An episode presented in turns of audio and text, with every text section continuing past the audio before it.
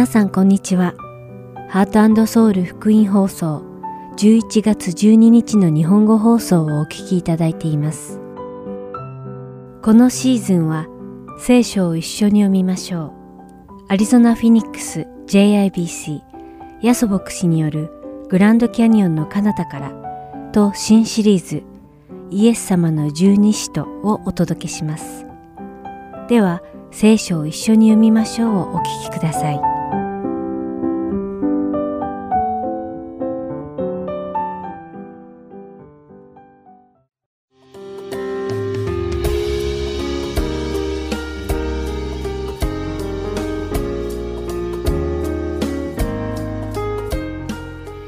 皆さんこんにちは。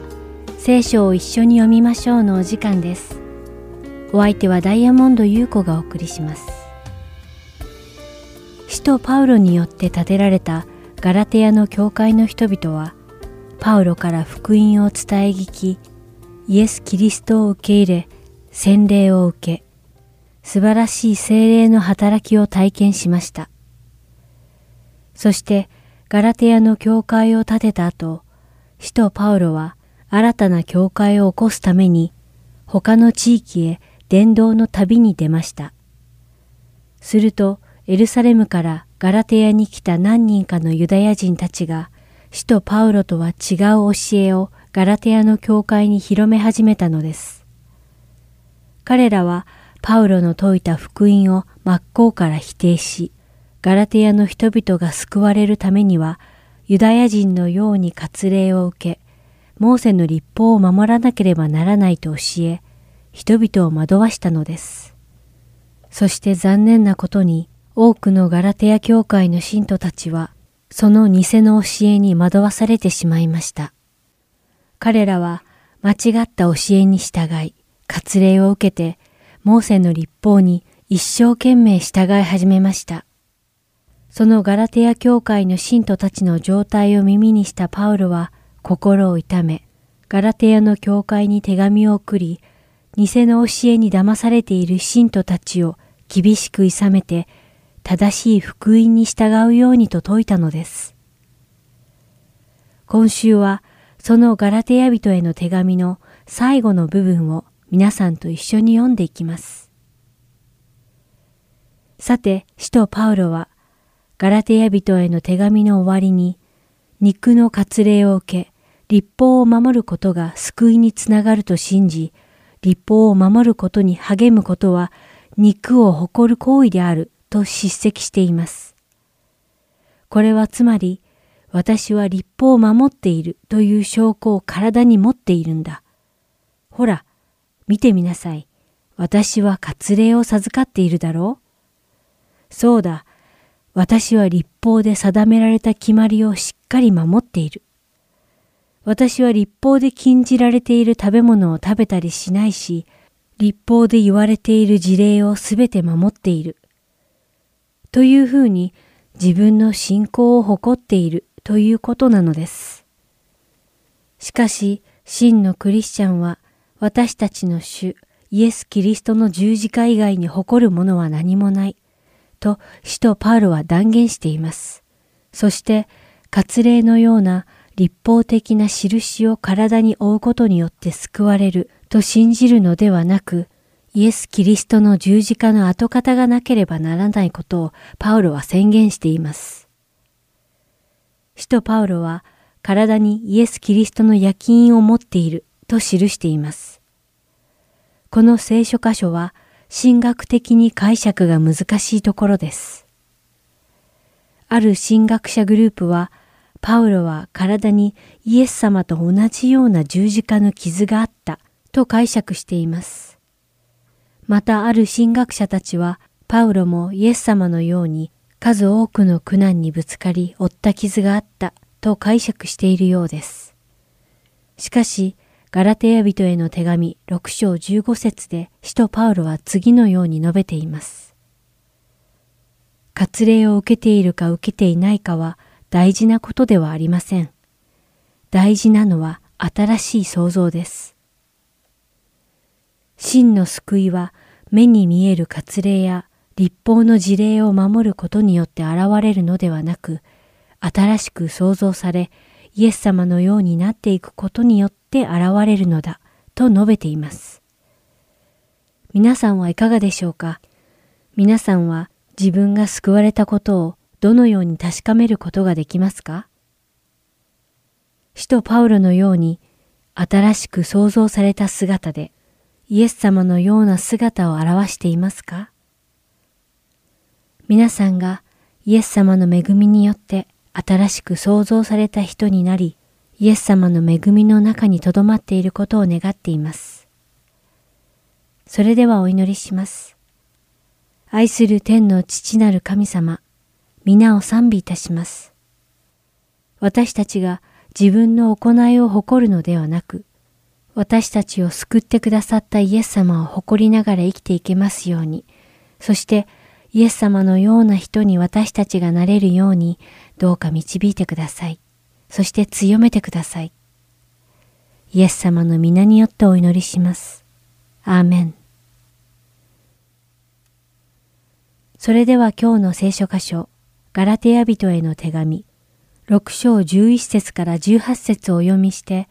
今日の聖書を一緒に読みましょう終わりたいと思います。ご覧の通り、私は今こんなに大きな字で自分のこの手であなた方に書いています。あなた方に割礼を強制する人たちは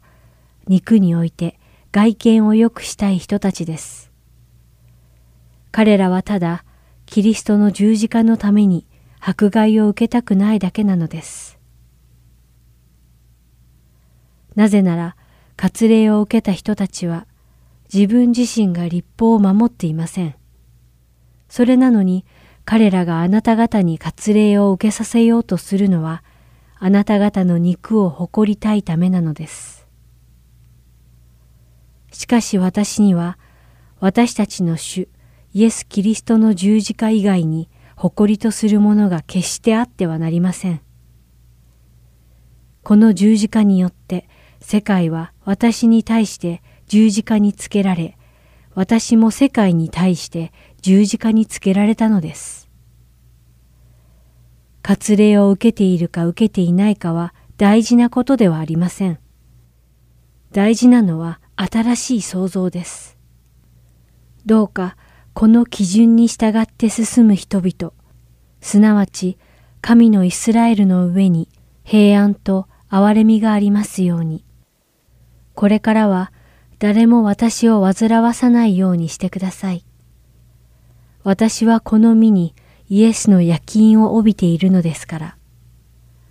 どうか私たちの主イエス・キリストの恵みが兄弟たちをあなた方の霊と共にありますように。アーメン。今日も聖書を一緒に読みましょうにお付き合いいただきありがとうございました。お相手はダイヤモンド優子でした。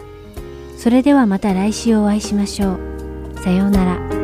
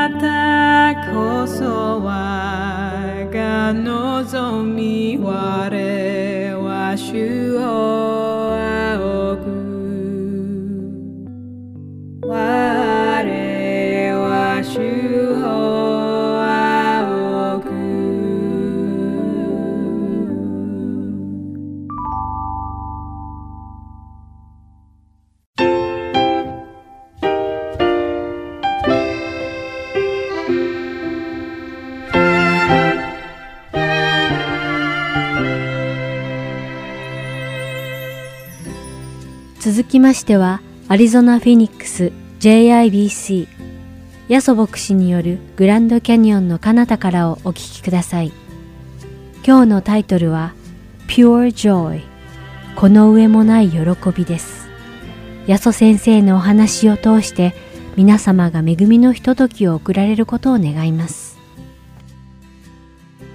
はい、ヤコブ書の一章の一節をまず最初に読みいたします。では読みいたします。神と主イエス・キリストのしもべヤコブが離散している十二部族に挨拶を送ります。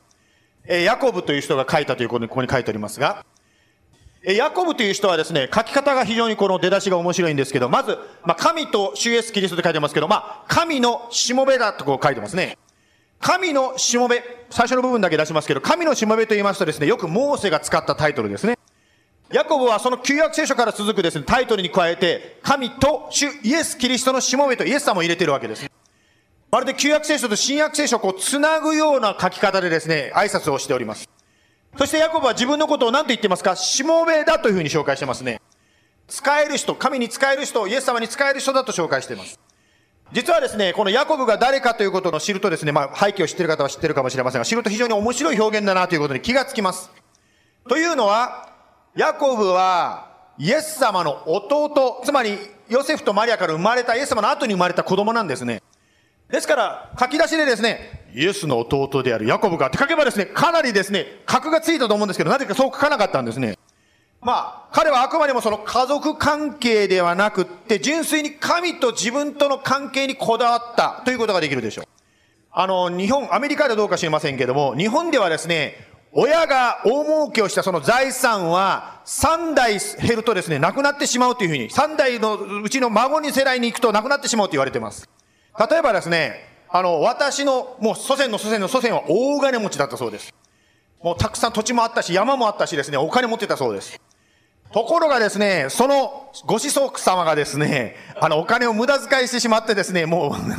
貧乏な、貧乏になっちゃったですね。昔はですね、ちょっとこれ漢字の話になるかもしれませんが、私の祖先はヤソベさんというふうに呼ばれてたそうです。しかしですね、貧乏になっちゃってから、ベが取れてしまってですね、ヤソだけになってしまったそうです。まあ、あの、アメリカの話ですけども、NBA のスターのですね、オニール選手がですね、子供にこんなこと言ったということが去年記事になりました。こう書いてあるんですね。We aren't rich, I'm rich なんてこう言ったそうですね。つまり日本語に訳せば、君たち、私たちがお金持ちだってお前言ってるけど、そうじゃないよ。私、お父さんだけがお金持ちなんだよと。まあこういうことですね、直接、直訳すればですね。つまり何が彼をここで教えたかったというと、これはまあね、マーケットウォッチというね、まあ経済の新聞ですけども、何が言いたかったかというと、やっぱり自分には金がある。でも子供たちがそれを無駄遣いしないように、つまりお金の大切さを子供に教えている、この親の姿ですね、NBA のスターのことが記事になりました。私の祖先もシャックさんに当てたら、今頃私はヤソベで残ったのになと今更ながら思うんですけど。まあ、anyway ですけども、まあ本当に子育てでもそうですけども、私たちはですね、やっぱり自分、親のその祝福、霊的祝福、これはお金だけじゃなくて、霊的な神様のその財産というものがあります。特に、教会に来てらっしゃる方、このメッセージを聞いてる親御さんは、イエス様を愛してるからここに来てると思うんですけど、その信仰がですよ、やっぱり自分の子供とか孫、次の世代、次の次の世代に引き継がれてほしいと願ってるからここに来てると思います。つまりこの NBA のスターが言ったように、やはり私たち、私の信仰だからお前もじゃなくて、その子供が自分の信仰を築く手伝いをすることが必要になります。そのために私たちはまず本当に子供のために、孫のためにですね、本当に祈る、その祈りが大事になってきます。またですね、祈りの中でですね、本当に神様に今の世代、若い世代、特に先ほどね、あの、礼拝前に、クリスチャンラッパーの方が来てるって私すみません知らなかったんですけどね来てる方来てですねやっぱり今の世代に本当にラップのミュージックとかいろんなですねやっぱりこう触れるものを私自身も学んでいく必要があります私の母の場合はですね、まあ息子ね、当時私は大学生になるまで救われてませんでしたから、中学高校と救われてなかったんですが、やっぱり母が中学高校の時にですね、一生懸命私のために祈ってくれたんですよ。で、祈ってる時にですね、母がですね、ラジオで、あの、この本の宣伝を聞いたんですね。宇宙からの帰還というですね、こういう名前のタイトルの本が出版されましたという宣伝を聞いたそうです。その話はですね、本の内容は結局はですね、宇宙に行った NASA の飛行士たちを、ま、取材して、彼らが宇宙でどんな体験をしたかを書いた本なんです。あるですね、宇宙飛行士は宇宙で神と出会ったそうです。まあ、そんなことをですね、書いてある本なんだったんですけども、まあ私はそれを読んでですね、別にクリスチャンにはなりませんでした。お母さんに申し訳ないけど、ならなかったんです。しかしクリスチャンにはならなかったけど、NASA 宇宙開発にすごく興味を持つようになったんです。それを読んでからです。当時はですね、スペースシャトルがですね、飛び立った、まあ割とね、始まった時期だったんで、一生懸命ですね、モデルでスペースシャトルを作りながらですね、僕も宇宙に行くんだ、なんて言いながらですね、いろいろモデルとか作ったわけですね。ところがですね、ご存知のように、1996年だったかな、シャトル、チャレンジャー号が爆発してしまったわけです。それを見たときに私は本当にですね、人間の弱さっていうのをすごく感じたんですね。このエンジン、スペースシャトルのエンジンはですね、当時の東京都の電力を全部供給するぐらい、一つのロケットの力で東京の電気を全部つけるぐらいのパワーがある、そんなパワフルなエンジンなんですね。そういうのをですね、私が、もうすごく、あ、すごいなと思いながら、目の前でバラバラになっている姿に私はとてもですね、なんか自分の中で何かが壊れたような気がしました。そして、なんていうんですか、目に見えるもの、お金とかですね、そんな派手なことで何か違う生き方がないかなということを考え出した。つまりイエス様を求めるきっかけになったんですね。つまり、母がですね、息子の救いのために祈ってる中で導かれた本、その本を渡してもすぐに息子はクリスチャンにならなかったかもしれない。それで母はがっかりしたかもしれません。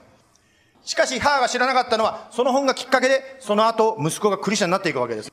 つまり、本当に神様の前に祈っていく、あなたや私が祈っていくときに、なかなか進まないことも確実に神様が前に向けて進めてくださるわけです。ですから神に祈り、そして神の導きを聞いて一歩ずつイエス様についていきましょう。さて、このヤコブの一章に一節に戻りますが、まあ、イエス様の弟であるですね、ヤコブが離散している十二部族に挨拶を送りますと返してますね。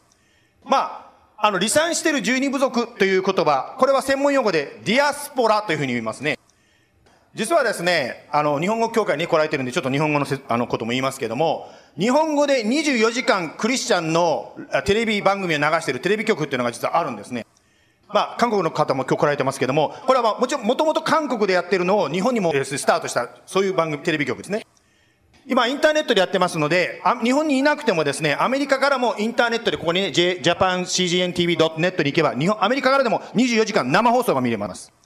まあ、そこにはですね、日本のすべての県、日本はいくつ県あったか、20、47県、日本忘れた忘れ、47県でしたっけね？全部の県の牧師さんが出てます。ですからですね、昔 JBC に来てね、何年か前にコンサートしてくださった横山大輔さんですね、横山さん、ね、横山大輔さんも映ってます。とかいろんなのが見れるんですけども、その中でですね、日本のその47県以外にディアスポラっていう項目があるんですよ。まあ、ディアスポラ、今のですね、そのヤコブが使ったね、言葉とちょっと同じですけども、ディアスポラという項目を押すとですね、こんな顔が出てくるんですよ。こんな顔が。私もあると思ってなかった。なんで先生、なんで乗ってるのに知らないんですかって言うんですけど、私も乗ってるんですよね、なぜか。あの、日本にね、あの、ちょっと行った時にですね、電話でインタビューがあったんで、それを答えたら、のテレビに 出てたんですね。まあ、言いたいことはですね、海外に住む日本人への伝道をしている人たちのことをディアスポラ伝道ってこう言うそうです。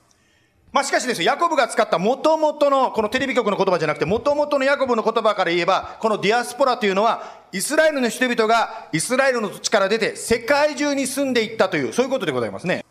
さて、この離散したディアスポラの人々に対して、ヤコブはどんなことを進めたんでしょうか？ヤコブの一章の二節に行きますけども、私の兄弟たち、様々な試練に遭うときは、いつでもこの上もない喜びと思いなさい。まあ皆さんですね、まあいろいろとこう今日もね、スモールグループとかあったりしますけども、レクチャーでこう学んでノートに取ったりすることと、学ぶことと、テストを受けること、レクチャーに参加すること、テストを受けること、どちらが好きでしょうか？テストの好きな人います？この中に。ここでですね、試練って書いてます、試練ってね。まあ試練、また trials と訳された言葉はですね、他にも訳すことができます。例えば、 temptation、誘惑とも訳すことができます。またはテストと訳すことができるわけ。ということはですよ、テストというふうに訳すならば、私の兄弟たち、様々なテストに会うときは、この上もない喜びと思いなさいとこうなるわけですね。言いたいことはですね、この試練という言葉、先ほど見ましたように誘惑、テンプテーション、またはテストと訳されると言いましたね。言いたいことは、ここで言いたいことは、試練はテストの機会でもあり、また誘惑の機会でもなるんだということであります。つまり、あなたや私が日常生活の中で出会っているこの試練、辛いことっていうのが、誘惑の機会になる。またはテストの機会になるということなんです。さて、どんな、まあ、誘惑、またはテストがあるのかを3節で見てみましょう。はい、3節あなた方が知っている通り、信仰が試されると忍耐が生まれます。さて、この試練ですね、ハードシップが起こるとき、試練が起こるときに、まあ、誘惑が湧いてくるわけです。どんな誘惑ですか？やめたいとか諦めたいという気持ちが湧いてきます。またはですね、試練の時にテストになるわけ、テストされますね。つまり信仰が試される、信仰がテストする。つまり、あなたや私の信仰がどんな状況なのかがテストされるわけです。さて、ここで少しその信仰ということについてちょっと学んでみたいと思うんですけど、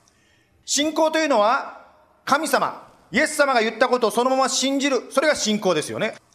神がこうおっしゃったから、こうだというふうに信じる。もう単純に信じる。子供のように信じる。これが信仰です。例えばですね、いや、ヘブル書にとみますが、ヘブル書の11章の7節で、信仰によってノアはまだ見ていない事柄について警告を受けたときに、恐れかしこんで家族の救いのために箱舟を作りと書いてます。もし今の時代、このアリゾナにですね、ノアさんがいたらみんなから馬鹿にされてると思います。こんな陸の上にこんなでっかい船使って、あなた馬鹿じゃないのってみんなに言われてると思います。しかし、ノアは信仰によって、つまり神様が大洪水が来るから船を作って準備しなさいという、その神様の言葉を信じて、みんなから馬鹿にされようが何しようが、やっぱりやったわけなんですね。また、えー、アブラハムのね、奥様のサラの話ですが、ヘブル書の11章の11節にこう書いてあります。アブラハムはすでにその年を過ぎた身であり、サラ自身も不妊の女であったのに、信仰によって子を設ける力を得ました。彼が約束してくださった方を真実な方だと考えたからです。アブラハムのですね、妻のサラはもうおばあちゃんになってたわけですね。ですから、まあ、この中におばあちゃんと言われる方がもしいらっしゃったらいかがですかね。おばあちゃんからあなたが出産するっていう感じですね。しかもですね、ただおばあちゃんが出産するだけじゃなくて、不妊って書いてましたけども、今まで子供を産んだことがない、産んだことがないおばあちゃんから赤ちゃんが生まれると神様は言うわけですね。しかしサラは、あ、神様がおっしゃったことだからといって信じた。これが信仰だというふうに書いてますね。つまり私たちがその試練の中にある、誘惑されるとき、またテストされるとき、信号が試されるときに私たちは忍耐、つまり疑いたいけど疑わないで信じていこう、やめたいけど諦めないで信じていこうというその忍耐が生まれてくるわけですね。忍耐というのはですね、ただ、じっと待ってることは忍耐じゃないんですね、実を言うと。忍耐とは何かと言いますとですね、まあ、聖書箇所もう一回出しますけども、神様が聖書を通してあなたは私について語られたことを本当に信じて、信じるだけじゃなくて、ただじっとするだけじゃなくて、本当にそれに向かって祈っていく、それに向かって答えていく、また辛い時はイエス様もうダメです、諦めそうだ、そのことを神様に祈っていく、これが忍耐なんですね。またここは教会ですからですね、やっぱクリスチャンの集まりとして言いたいんですけど、自分一人でですね、忍耐してもたまらない時も出てきます。そんな時に、他の人と、別に教会みんなに言わなくても、誰かですね、信頼できる友達とスモールグループの方と一緒にですね、祈ってくれる、祈ってくださいとこう祈るわけです。まあ、先ほど私の母の話をしましたけども、母もですね、息子がね、救われるかなと思ったら救われない、がっかりすることたくさんあったと思います。私がクリスチャンになった後にですね、母が持ってた聖書の言葉、書いた聖書にですね、誰かが書いてくれた言葉に気がつきました。どうやらですね、母も辞めたいと思ったみたいですね、息子は救われないし、家族は自分だけクリスチャンだし、もう本当に四国の田舎の中でですね、一人だけクリスチャンやっていくのが辛いと辞めたいと思ってたみたいです。しかし誰かがですね、本当に母にですね、励ましの言葉はですね、諦めないでって書いてたのにですね、もう私は後で見たことがあります。そのようにですね、私たちは忍耐します。しかしその忍耐の中で私たちは神に祈り、神に頼り、一緒にですね、信仰のとともに祈り続けていく。その中で忍耐っていうのが生まれてくるわけですね。つまり聖書を読んで神様が約束されたことも必ず起こるんだというふうに信じて動かない。これが信仰から生まれる忍耐なんです。ヤコブに戻りますが、ヤコブは一章の四節でその忍耐についてこう言ってます。その忍耐を完全に働かせなさい。そうすれば、あなた方は何一つ欠けたところのない、成熟した完全なものになります。つまり、忍耐している時というのは何も動かないかもしれません。願っていることが起こらないから、もう何、何も起こってないじゃないかと思うかもしれません。しかし、この4節を見ますとですね、忍耐の中で何かが変わっている、何かが動いているということがわかります。つまり、忍耐の中で変わるものは何ですか？あなたや私なんですね。というのは、忍耐するとどうなると書いてますか？私たちが完全なものとなりますというふうに書いてます。ここでまた質問したいと思うんですけど、ここにこの話聞いてる中でですね、はい、私は完全になりましたっていう人、誰かいますかっていう質問ですね。まあ普通はこれあの、ね、ノーって答えるのがね、と思うんですよ。そう思って私は聞いてるんですけど、まあしかしですね、この、じゃあ、しかし完全なものとなりますって言ってますけど、完全って一体何なのか、ここでですね、聖書が言ってる完全な人って誰を指しているのかということが気になります。実はこの、先ほども言いましたように、礼拝の後スモールグループがありますが、今日そこで学ぶ学びで使う聖書の箇所にヒントがあるんですね。そこでですね、スモールグループで使う聖書の言葉にこういう言葉があります。第一法令の1の8、もし自分に罪がないというなら、私たちは自分自身を欺いており、私たちのうちに真理はありません。ここで何を言ってるかと言いますとですね、クリスチャンがですよ、もしあなたがクリスチャンで、私には罪がありません。と言うならば、嘘をついてるって言ってるんですね。ですから、クリスチャンであるならば、この第一法令の1の8から言うと、クリスチャンが罪を犯してないということはありえない。つまり、クリスチャンならば罪を犯していることがあるんではないですかというようなことを言ってますね。しかし、つまりですね、じゃあこれと先ほどのヤコブの1の4とくっつけて考え直しますと、完全な人ってじゃあ一体何なのかということになってきます。じゃあ完全な人というのは、全く罪を犯さない、パーフェクト、聖書の戒めを確実に守って、もうパーフェクトな人生を送っている人という意味ではないということがわかります。では完全な人とはどういう人でしょうかここに答えがもうすでに出てるんですよね。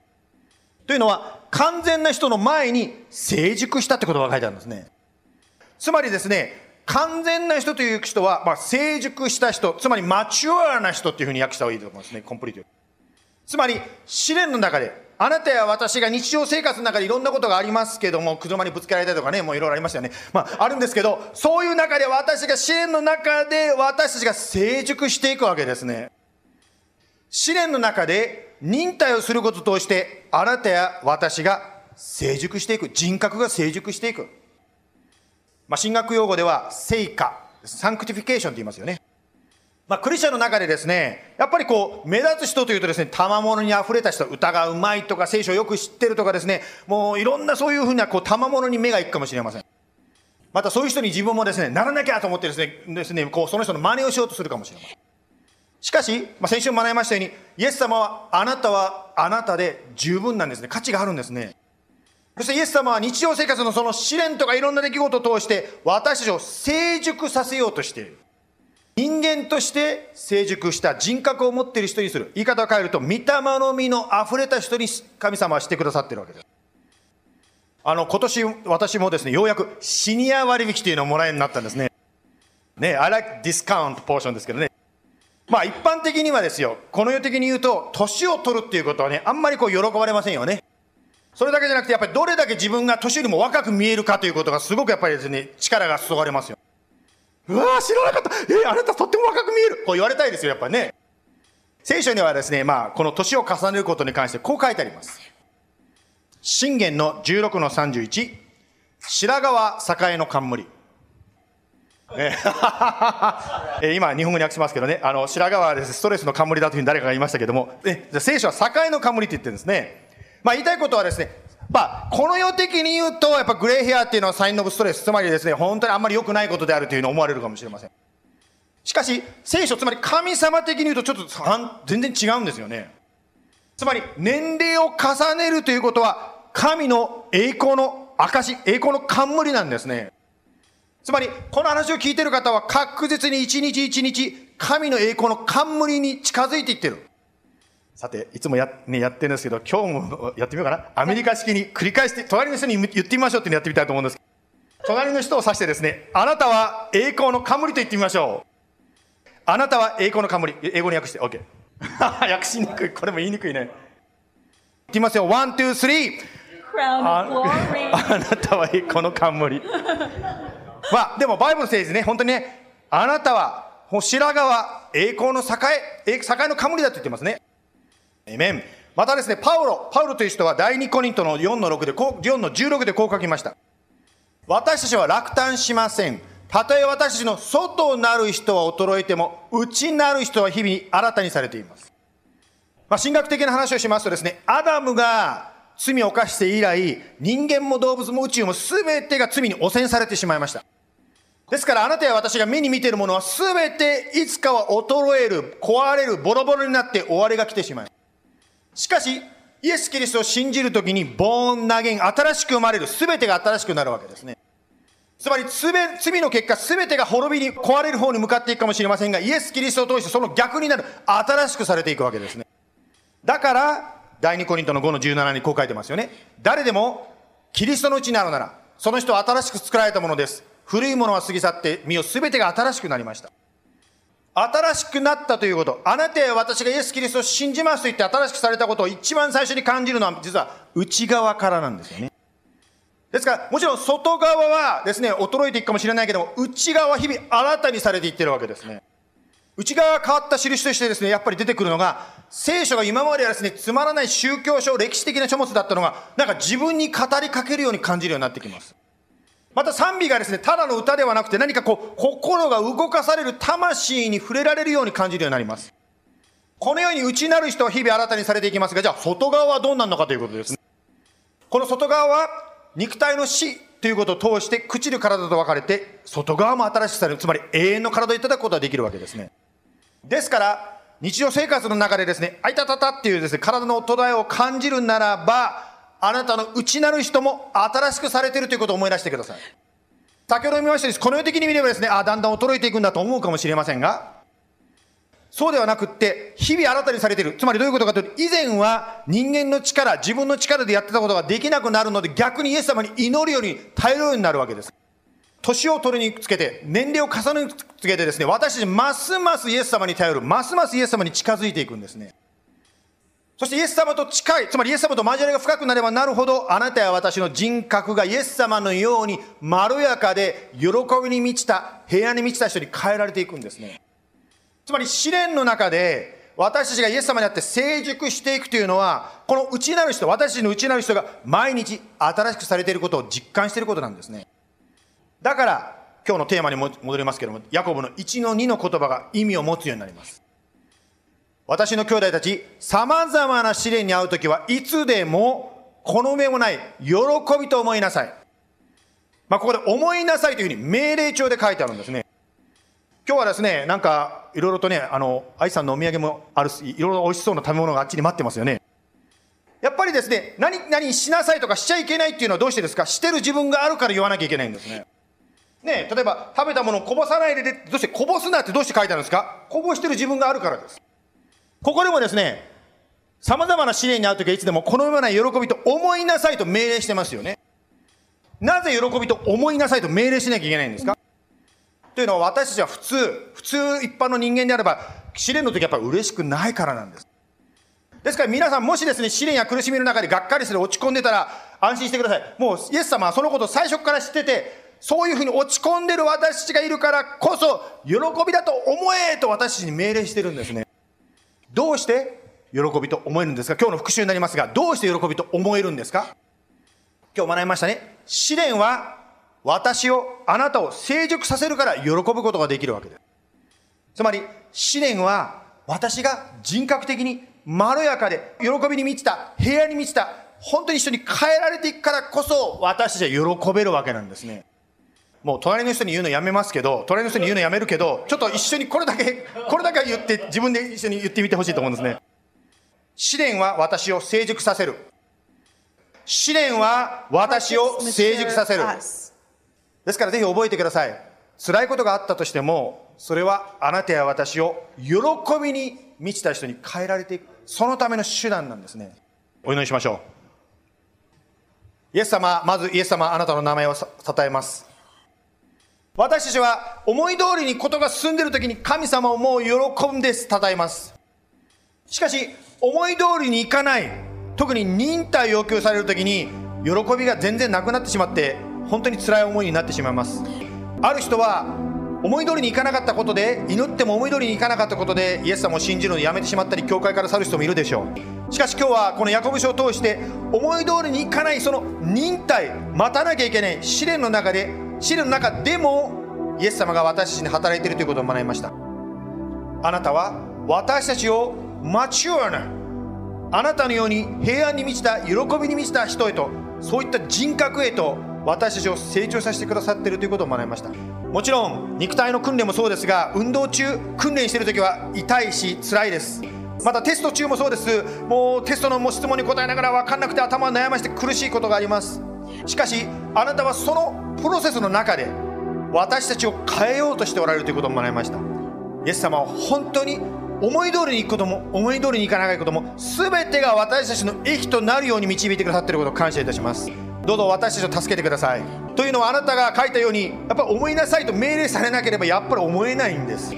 またその待たなきゃいけない試練の中で本当にあなたに頼ったりするよりも周りのせいにしたり文句言ってたことを許してください。あなたはこの待つという中で試練の中でテストの中で私たちを変えていってくださっていることを感謝いたします。どうぞ。この弱い私たちをあなたが助けてくださるように。また一緒に共に祈るその祈りの友と共に立ち上がらせてくださいますように。また私がそのように辛いところを取ってる人の横に行って一緒にその祈りの手励ましの声をかけるそんな人になることができますイエス様の名前によって祝福して祈ります。アーメン。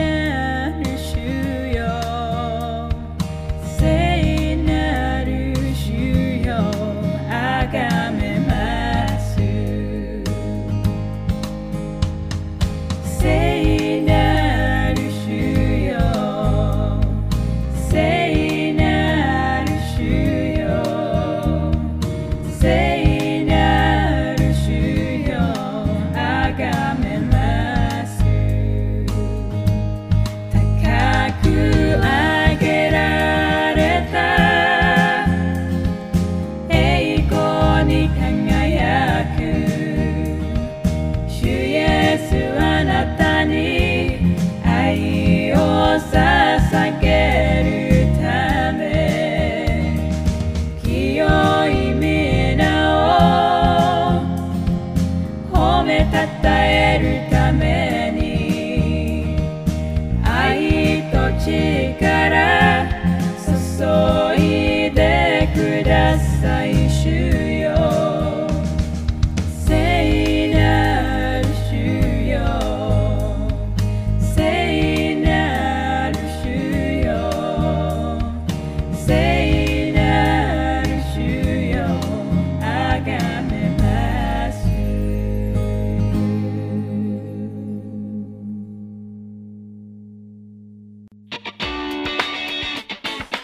トソウルゴスペルミニストリーは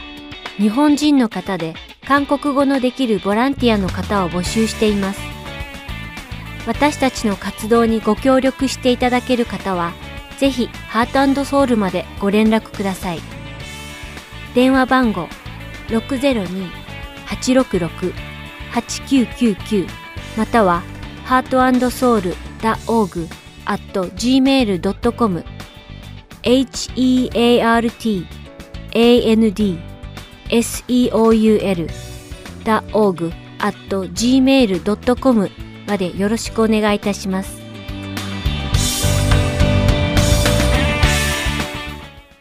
では、イエス様の十二使徒をお聞きください。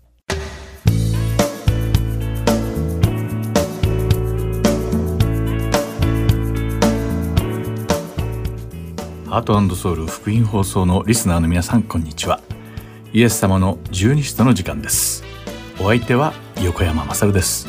今日もイエス様に付き従った最初の12人の弟子である十二使徒たちの生涯を調べそこから主が語ってくださる霊的教訓を学んでいきましょう。さて今回も前回に引き続きイスカリオテのユダについて見ていきましょう。ところで皆さんは指輪物語を知っていますか？この物語が原作の映画ロード・オブ・ザ・リングは日本でも大ヒットしました。この J.R.R. トールキンによって書かれた指輪物語ロード・オブ・ザ・リングにはグロテスクな生き物ゴラムが登場します。ゴラムはかつてスメアゴルというごく普通のホビット族の男でした。ある時彼は友人のデアゴルと釣りに行って水の中にキラキラと光る物体を見つけました。それは唯一無二の指輪、または支配の指輪と呼ばれる魔法の指輪だったのです。この指輪をはめると、その人が周りから見えなくなる力を持っていることを発見した二人は、たちまちその邪悪な力に捉えられ、指輪を自分だけのものにしたいという欲望に取り憑かれて争い始めます。結局、スメアゴルはデアゴルを殺して、この魔法の指輪を手に入れました。指輪の邪悪な力に取り憑かれたスメアゴルは、狡猾さや残忍さをやがて身につけていき、その邪悪な指輪のことを愛しい人とさえ呼ぶようになってしまったのです。しかし、デアゴルを殺してしまったことや、指輪の力で自分の姿を消して村で悪さをしていたことが発覚したために、彼は故郷を追われてしまいます。そしてスメアゴルは人間と関わることをして、まるで野生動物のように暗い谷に住み着きました。また、彼の要望も変貌していき、やがて心も体も指輪の魔力に支配されたグロテスクな生き物、ゴラムに変身してしまったのです。そして、時が経つにつれ、自分がかつてスメアゴルだった時の記憶は薄れ、一体自分が誰だったのかもわからなくなってしまったのです。自分の欲望を満たすこの魔法の指輪だけを求め、いざそれを手に入れたのはいいのですが、その指輪がゆっくりと彼を破壊していったのです。結局のところこの魔法の指輪はゴラムに幸せではなく死をもたらしました。彼は自分の意志で指輪を持っていると思っていたのですが、本当は指輪が彼を支配していたのです。この怪物ゴラムは、ある意味、現代に生きる私たちのようです。私たちはこの世の欲望に捉えられ、翻弄されて、その偶像を手に入れようと躍起になっています。幸せを手に入れるために世俗的な喜びを求め、金や名声を追い求めているのです。しかしある時、自分がこの世俗的な欲望の奴隷になっていることに、はっと気づくのです。限りない欲望は私たちを支配し、私たちの心を醜く変えてしまい、最終的には私たちが本当に一体誰であるかも忘れさせてしまう恐ろしい力を持っているのです。聖書はこのように告げています。テモテへの手紙第1の第6章10節です。金銭を愛することがあらゆる悪の根だからです。しかしこの聖句は誤解を招く恐れがあるので、しっかりと注意して聞いてください。この聖句はお金そのものが諸悪の根源であると言っているわけではありません。お金を愛することが悪いと言っているのです。正しい方法でお金を使うことは良いことです。使徒パウロはピリピ人への手紙の中で主に捧げるものとしてお金も香ばしい捧げ物となり得ると教えています。もしお金そのものが悪であるのなら、どうして香ばしい捧げ物となり得るのでしょうか？そうではなくパウロは金銭を愛することが全ての悪の根源であると告げているのです。言い換えれば私たちはお金を愛することを避ける必要があるということです。それはあらゆる種類の罪の根源となり得るからです。人々はお金に対する愛のためにお互いを裏切り、傷つけ合ってしまいます。イスカリオテのユダはお金を愛していたがため、その貪欲さが罪の根源となり、ついにはイエス様を金で売るほどに堕落してしまったのです。私たちが皆、お金を主として崇め使えるのではなく、イエス・キリストがあなたの主となり、イエス・キリストに使えることができるように願っています。私たちには主が与えてくださったお金を賢く使う義務があるのです。イエス様はイスカリオテのユダが裏切ることを知っておられました。ある日イエス様は十二使徒全員の足を洗い始められました。その中にはイスカリオテのユダも含まれていました。私たちが知る限り、イスカリオテのユダの心は、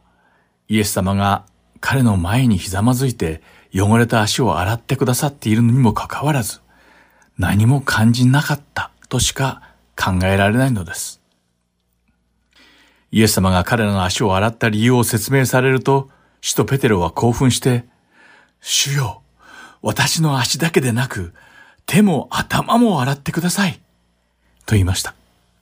するとイエス様はこう言われました。ヨハネの福音書第13章10節イエスは彼に言われた。水浴した者は足以外は洗う必要がありません。全身清いのです。あなた方は清いのですが、皆がそうではありません。ここでイエス様は十二弟子のすべてが清いわけではないとおっしゃいました。これはイスカリオテのユダのことを念頭に置いてこのように言われたのです。イエス様はイスカリオテのユダにやり直す機会と悔い改める機会を与えられました。実際にイエス様はヨハネの福音書第13章の中で4度もユダに悔い改める機会を与えています。その箇所を読んでみましょう。ヨハネの福音書第13章18節私のパンを食べている者が私に向かってかかとを上げた。とあります。そして続く21節では、誠に誠にあなた方に告げます。あなた方のうちの一人が私を裏切ります。と言っています。また、26節では、それは私がパン切れを浸して与えるものです。とあります。そして続く27節では、あなたがしようとしていることを今すぐしなさい。と言われています。しかし、イスカリオテのユダは、イエス様が彼に差し伸べてくださった悔い改めの機会をすべて無視しました。彼は自分の欲望に目がくらんでしまい、貪欲で邪悪な計画を立てて、それを実際に行い、イエス様を30枚の銀貨で売ったのです。捕らえられて縛られ、犯罪者として扱われている主イエス様を見て初めて、イスカリオテのユダは自分のしたことを心から後悔し始めました。彼はきっと、ちょっと待てよ。これは私が期待していたこととは違うぞ。と思ったに違いありません。その後、イスカリオテのユダは、祭司長と長老たちのところに戻り、銀貨を返して取引を保護にしようとしましたが、彼らはこの申し出を断りました。祭司長と長老たちはユダの味方だったはずなのに、彼らもユダを裏切ったのです。こうしてユダの裏切りは別の裏切りを呼び、ユダは自分のしたことの重大さを悟り、深く後悔したのです。しかし残念ながら、イスカリオテのユダの後悔は、悔い改めにつながる後悔ではありませんでした。単なる後悔に終わってしまったのです。彼が自分の過ちに対して感じた後悔の念は、ペテロが自分の過ちを認めて悔い改めた時の後悔とは大きく違っていたのです。ある意味でイエス様を否定して呪ったペテロの過ちは、おそらくイスカリオテのユダがイエス様を売ったのと同じくらいひどい過ちだったのかもしれません。ペテロもイスカリオテのユダと同じように大きな罪を犯したからです。しかしペテロはただ後悔しただけではなく、その罪を悔い改めたのです。イスカリオテのユダの自責の念は、悔い改めのない単なる後悔に終わってしまい、最終的にそれは彼を自殺に追いやりました。そして彼の死はとても悲劇的なものでした。マタイの福音書第27章の5節から8節を読んでみましょう。そこには、それで彼は銀貨を神殿に投げ込んで立ち去った。そして外に出て行って首を吊った。祭司長たちは銀貨を取って、これを神殿の金庫に入れるのは良くない。血の代価だから、と言った。彼らは相談して、その金で陶器師の畑を買い、旅人たちの墓地にした。それでその畑は今でも血の畑と呼ばれている。と書かれています。マタイの福音書はイスカリオテのユダは血の畑で首を吊って自殺したと書いているのです。ヘブル語でアケルダマとも呼ばれるこの血の畑は今でもキドロン渓谷とヒノム渓谷が交差する場所に存在しています。宣教師たちの話では血の畑にはいくつかの崖があってその崖の近くには木が生えています。これらの木々はイスカリオテのユダの木と呼ばれているそうです。イスカリオテのユダがこの木々の中から一本を選んで首を吊ったからかもしれません。また、血の畑の周りの崖には鋭いギザギザの岩がたくさんあることも知られています。ユダの恐ろしい死に様が詳細に書かれた使徒の働きの第一章18節から19節を読んでみましょう。そこには、ところがこの男は不正なことをして得た報酬で辞書を手に入れたが、真っ逆さまに落ち、体は真っ二つに裂け、腹渡が全部飛び出してしまった。このことがエルサレムの住民全部に知れて、その辞書は彼らの国語で開ける玉、すなわち血の辞書と呼ばれるようになったと書かれています。なんと恐ろしい人生の終わり方でしょう。イスカリオテのユダがもしただ後悔しただけではなく悔い改めていたとしたら復活されたイエス様はペテロにしたように彼の前に現れきっとこのように言われたかもしれません。あなたは銀貨30枚よりも私を愛していますか？そしてそれを聞いた悔い改めたイスカリオテのユダもペテロと同じようにイエス様に主よどうか私を許してください。私があなたを追ったのは自分の欲望に目がくらんでしまったからです。しかし、あなたは私があなたを愛していることをご存知です。私はどんなお金よりもあなたを愛しているのです。と言ったかもしれません。そうすれば主イエスはきっとユダを癒され、使徒の一人として再び彼を受け入れてくださったことでしょう。愛すべきリスナーの皆さん、私たちは後悔にとらわれてはいけないのです。その後悔を悔い改めに変えなくてはならないのです。そして、主の見前で自分の罪を告白し、悔い改めてイエス様に許しを請うのです。そうすれば、自分を救ってくださる主の癒しを経験することができるでしょう。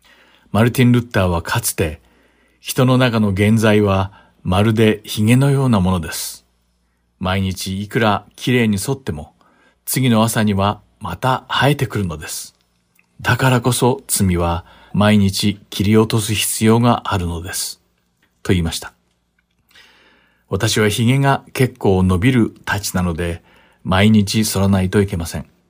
そして毎朝髭を剃るたびに、マルティン・ルッターが言ったように、私の現在が毎日新しく現れてくることを何度も繰り返し実感しています。私たちは自分の罪が現れた時はいつでも悔い改めて主の見舞いに出て癒してくださるように主に願い求めなければなりません。私たちが皆毎日罪を告白し悔い改め主に立ち返ることができるように祈っています。今日のイエス様の十二使徒はここまでです。最後までお付き合いくださってありがとうございました。また来週お会いしましょうリスナーの皆さんにこの一週間神様の豊かな祝福がありますように願っています。お相手は横山まさるでした。さようなら。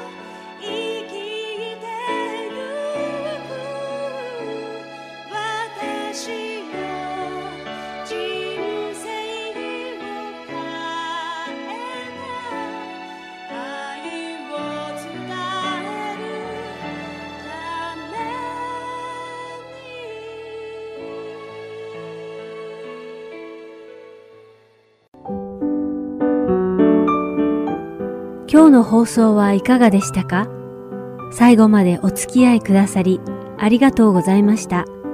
また来週お会いしましょう。